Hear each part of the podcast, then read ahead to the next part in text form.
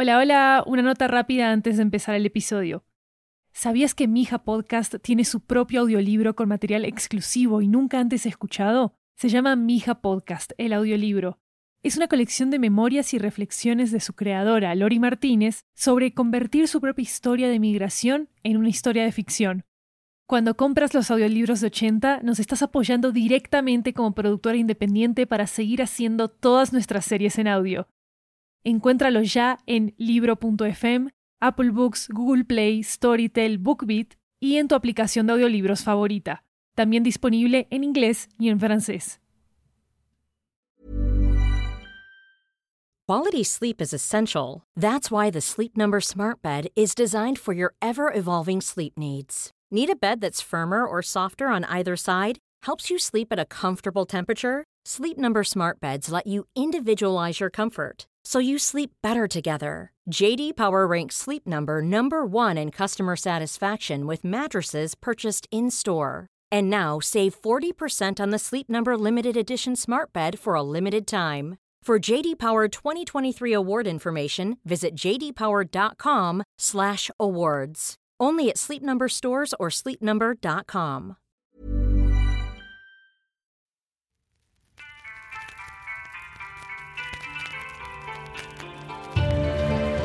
Hola, soy Mija. Mija significa mi hija en español, como ya lo saben.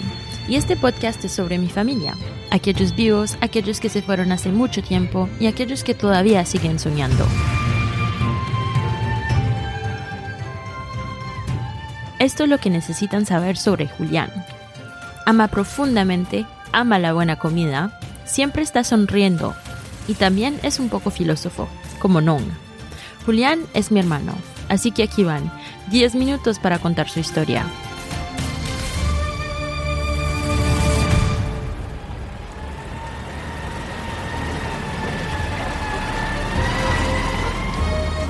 Julián es el hijo mayor de Yen y Nong, dos inmigrantes chinos y vietnamitas que se conocieron en París.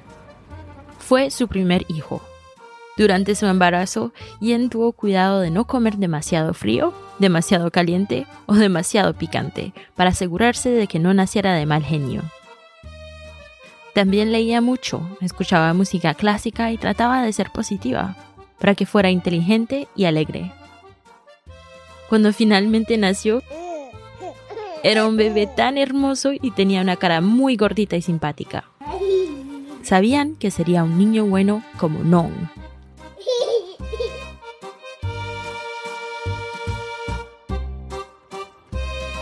Cuando estaba pequeño, siempre se metía en su propio mundo. Y si no estaba en la escuela o en la clase de karate, pasaba su tiempo libre leyendo o dibujando.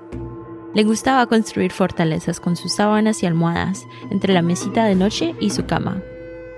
En su pequeño mundo leía manga, historietas japonesas, como Dragon Ball Z, a la luz de una linterna, y dibujaba sus propias historietas también. En la escuela, sus compañeros de clase se burlaban de él por sus ojos asiáticos.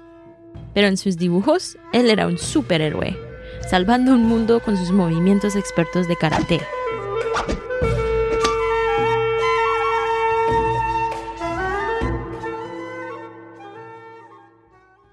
También era el hermano mayor de la familia y se tomó esa responsabilidad muy en serio. Ayudó a sus hermanos pequeños a dar sus primeros pasos y a los más grandes con sus tareas. Y cuando Julián ganó su primer sueldo de adolescente, alquiló un coche y se llevó a toda la familia de vacaciones. Yen y Nong vieron crecer a su niño bueno, sabiendo que un día encontraría la felicidad que tanto merecía. Julián era un joven particularmente trabajador. Él realmente quería tener éxito, tener una buena situación y honrar a sus padres y sus sacrificios. A menudo soñaba despierto con convertirse en millonario. Cada mañana, mientras Yen nos servía el desayuno, le contaba todas las cosas que le compraría cuando fuera millonario. Una gran casa junto al mar, un coche nuevo, un barco de lujo, un vestido de Chanel, un televisor gigante. Yen le pasaba su tazón de cereales favoritos y le decía riéndose, Estoy segura de que serás una persona importante y llevarás bonitos trajes y plancharé todas tus camisas. Todos esos sueños venían de un buen lugar. Julián sabía que Yen había hecho sacrificios para darle una hermosa infancia, así que hizo todo lo posible para que se sintiera orgullosa de él. Cuando eres un niño, las buenas notas son el mejor regalo que puedes dar. Entonces, Julián siempre fue el primero de su clase, quedándose hasta tarde para trabajar en sus tareas. Y todo ese trabajo duro dio sus frutos. Fue aceptado en una de las mejores escuelas de negocios de Francia. El primer día de clases estaba muy emocionado. Se levantó temprano, se puso la camisa que Jen le compró para la ocasión. Se subió al autobús y durante todo el viaje de 30 minutos sonrió Cuando llegó al frente de la escuela, miró al frente del edificio y pensó, este es el comienzo de mi nueva vida.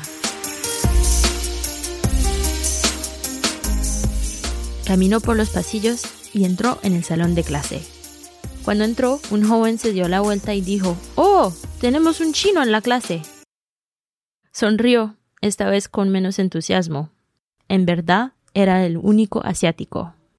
Entre sus amigos había Loïc el Breton, Theo el Ch'ti del norte de Francia, Pierre el Tolosano y Julián el chino.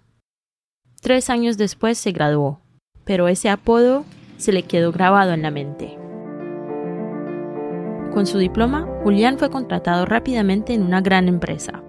Todavía vivía con Jenny por las noches, ella planzaba sus camisas. Pensando, mi hijo es un hombre importante, ahora tiene que ser elegante. Estaba muy orgullosa. Julián estaba ganando buen dinero, tenía amigos, salía los fines de semana, iba a museos y restaurantes y daba regalos a su familia. La vida era buena en París, pero un día todo cambió.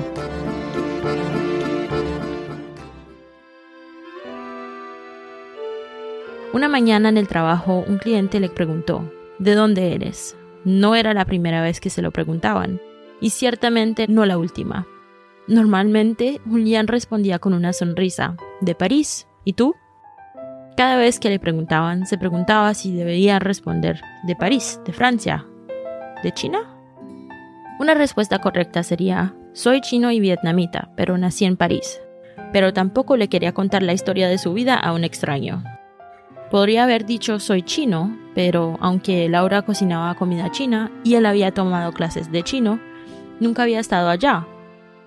Así que ese día no dijo nada, solo tomó sus cosas y se fue. Llegó a la casa y durante unos días pensó en lo que debía hacer. Todo el mundo me dice que soy chino, pero quiero saber lo que eso significa. Retiró sus ahorros y compró el primer pasaje de avión a China, dirección Shanghai. Mientras Julián se preparaba para su viaje, todos tenían su opinión. Nong dijo, hmm, muy bien, un hombre debe conocer sus raíces, pero no se le olvide que usted también es francés. Yen se quedó callada cuando escuchó las noticias. No sabía qué decir. Iba a extrañar a su hijo, pero estaba orgullosa de él. La noche antes de que se fuera, le dio su medallón de Buda, el que había llevado en su pequeña mochila hace tantos años. En cuanto a mí, me alegré por él. Con su karma estaba segura que todo estaría bien.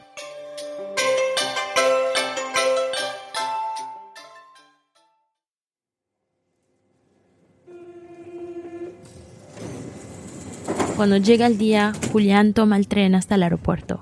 No quiso que lo acompañaran. Quería estar en su pequeño mundo una vez más.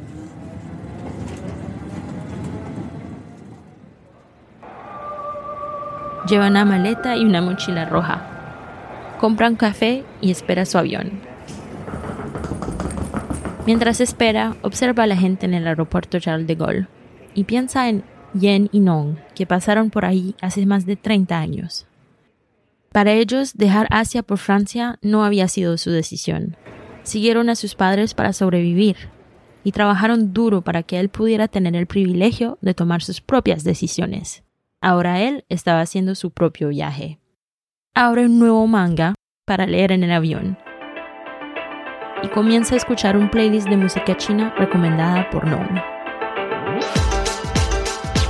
Y sonrió todo el camino hasta Shanghai. Bueno, la verdad es que es un vuelo de 11 horas, entonces durmió casi todo el camino.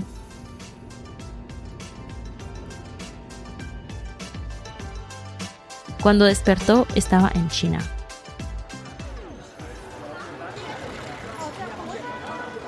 Julián ha estado viviendo en Shanghai durante ocho años. Se convirtió en consejero de carrera. Hoy ayuda a sus clientes, como ayer ayudó a sus hermanos y hermanas. Vive en un hermoso apartamento en el centro de Shanghai y habla con fluidez el mandarín, el inglés, el francés y el español. Se casó con una mujer china y es el hombre más feliz del mundo. Cada año vuelve a París para celebrar el Año Nuevo Lunar con nosotros. Y a Ninon le dicen riéndose, Eres más chino que nosotros ahora.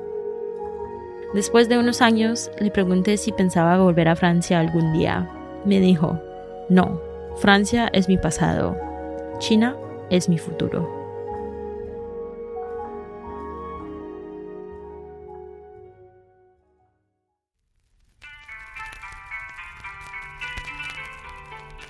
Este episodio fue producido por Studio 80. Nuestra productora ejecutiva es Lori Martínez. Nuestra productora asociada es Melanie Ong.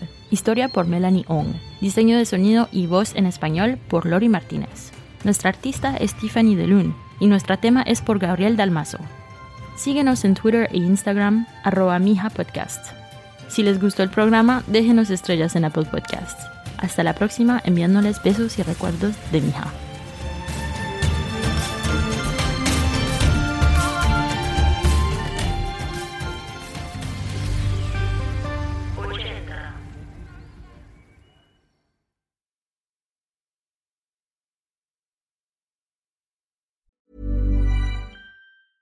Hey, it's Danny Pellegrino from Everything Iconic.